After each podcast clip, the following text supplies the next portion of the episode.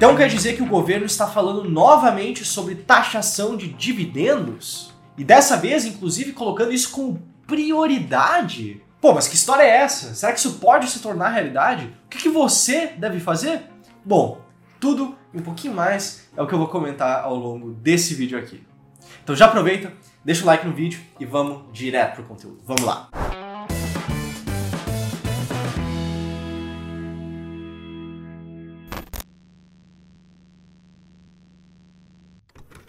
Bom, vamos por partes. O governo anunciou, com a reabertura dos trabalhos na Câmara dos Deputados, a sua lista de prioridades para 2022.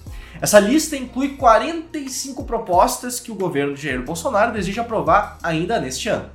São pautas que o governo julga prioritárias e que já estão em tramitação na Câmara. Você pode ver, está passando ali na tela agora, algumas estão em tramitação na Câmara como o marco de garantias, marco temporal de terras indígenas, porte de armas, mineração em terra indígena, como também algumas que estão ali no Senado, imposto sobre operações de bens e serviços, imposto de renda, ICMS de combustível, licenciamento ambiental e várias, várias, várias outras pautas. Você viu, são questões de infraestrutura, saúde, meio ambiente, mineração, mas o que mais chama atenção para nós aqui no âmbito do mercado financeiro é justamente a intenção do governo de aprovar a reforma tributária.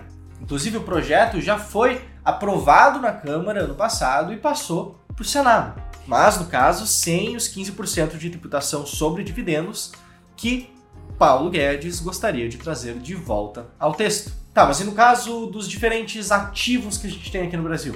Vamos lá.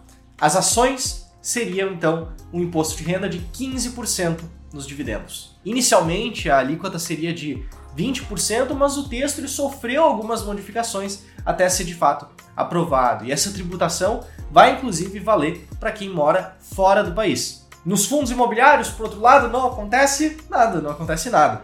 Antes a proposta ela previa um imposto de renda de 15% sobre esses dividendos, mas isso posteriormente foi retirado da pauta justamente pelos efeitos que poderia ter nesse mercado. Por fim, nos fundos de ações também não acontece nada. Os fundos de ações continuam recebendo os seus dividendos de forma isenta de imposto de renda. E só para trazer aqui um certo contexto, o Paulo Guedes na época ele culpou os grandes banqueiros e poderosos aqui do país pelo fato dessa medida não ter passado. Mas agora, aparentemente, o governo tenta isso novamente.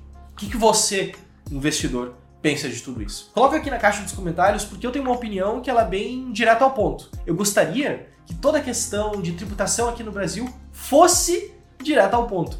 Tudo isso mais confunde do que ajuda, além, é claro, de ser mais um novo imposto. Existe o argumento que financeiramente pode valer mais a pena, porque vai cobrar a tributação de um dividendo lá no final, mas ao longo da cadeia a gente vai ter outros impostos que vão diminuir. Mas a verdade, como eu disse, isso mais confunde do que ajuda. Afinal, ninguém gosta de jogar um jogo cujas regras mudam ao longo do tempo, não é mesmo? Bom, como eu disse, para você comentar aqui abaixo, a gente já fez alguns vídeos sobre isso no, no, no passado e é normal que isso cause bastante indignação. Se liga, por exemplo, nesses aqui, nos comentários do nosso último vídeo sobre o assunto que a gente postou lá em setembro, já faz alguns meses. E eu também sei que muita gente pode acabar pensando: putz, não acredito que voltou essa história, agora que eu vendo tudo. Ou, ah, eu vou aproveitar que a taxa Selic está em alta para migrar todos os meus investimentos para renda fixa. E, assim, sendo sincero, esse tipo de coisa acaba sendo desanimadora, em especial para um país como o Brasil, cujo investimento em bolsa de valores tem ganhado muita atração nesses últimos anos, tem ganhado muitos investidores nesses últimos anos. Só que mesmo com todo esse crescimento de interesse frente ao assunto de investimento em bolsa, apenas cerca de 3% de toda a população brasileira hoje investe na bolsa, frente a praticamente metade dos norte-americanos ou dos japoneses, por exemplo. Mas, é claro, essas, essa encenação que eu fiz não é exatamente o melhor jeito de se pensar nesse assunto. Por quê? Porque se você investe com foco em dividendos, por exemplo, isso não vai necessariamente matar esse tipo de investimento. Inclusive, ações são formas bastante interessantes de você conseguir receber dividendos de empresas. E vão continuar sendo. Não à toa a gente comenta em alguns vídeos aqui no canal, o Ramiro comenta, por exemplo, nesse vídeo sobre estratégias de seleção de empresas que pagam altos dividendos para seus acionistas. Agora, se você busca uma previsibilidade maior no recebimento de dividendos, talvez gostaria de um recebimento mensal, no caso, os fundos imobiliários oferecem justamente isso. Como consta na lei dos fundos imobiliários, eles são obrigados a distribuir 95% do lucro que eles recebem. Por quê? Porque fundos imobiliários são ativos lastreados em imóveis. Você sabe, você coloca um imóvel para alugar, o inquilino vai lá, paga o aluguel, você recebe o aluguel. Fundo imobiliário é essencialmente um produto que facilita o acesso ao investimento no mercado imobiliário. E não apenas em imóveis, mas também, por exemplo, em títulos de renda fixa atrelados a empreendimentos imobiliários. E não apenas isso, mas consta na legislação que eles são obrigados a distribuir 95% de todo o lucro apurado segundo o regime de caixa. Então eles acabam sendo produtos que realmente distribuem muitos, muitos rendimentos para os seus cotistas. Bom, se você gosta de fundos imobiliários, eu já deixo aqui o convite para você me seguir lá no Instagram, @josé_vestimite, em que eu comento lá todo dia justamente sobre os fundos imobiliários e eu já vou te contar um segredo aqui que eu estou preparando uma coisa bem especial ali nos próximos dias. Então não te esquece, me segue lá no Instagram. Mas vamos continuar aqui. É bom lembrar que é claro que é desagradável que as regras mudem enquanto o jogo ainda está sendo jogado, mas pode ser que não aconteça nada. Afinal, 2022 não é um ano qualquer, nós estamos inclusive em ano eleitoral. É sempre importante a gente lembrar disso. Inclusive essa ideia de tributação de dividendos, ela já rodou na Câmara Câmara, Câmara, Câmara, Câmara.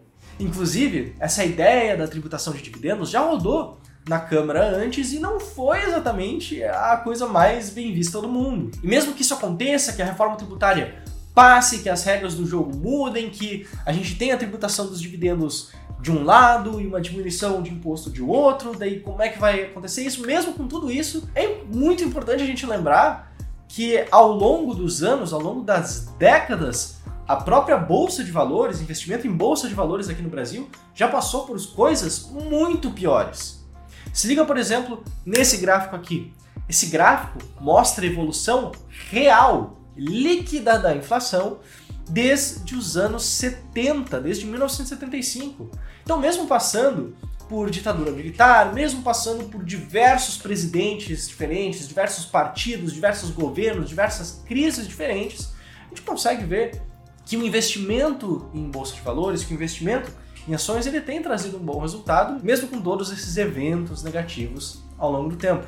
Então é muito importante a gente não se confundir ao longo do caminho, não se deixar levar por essas ondas de curto prazo que vêm e que vão. É importante quando a gente investe, em especial investir em ativos de renda variável, que tendem a ser mais sensíveis, cujo preço varia todo dia, justamente a gente ter as nossas expectativas alinhadas com o que a gente espera desse tipo de ativo.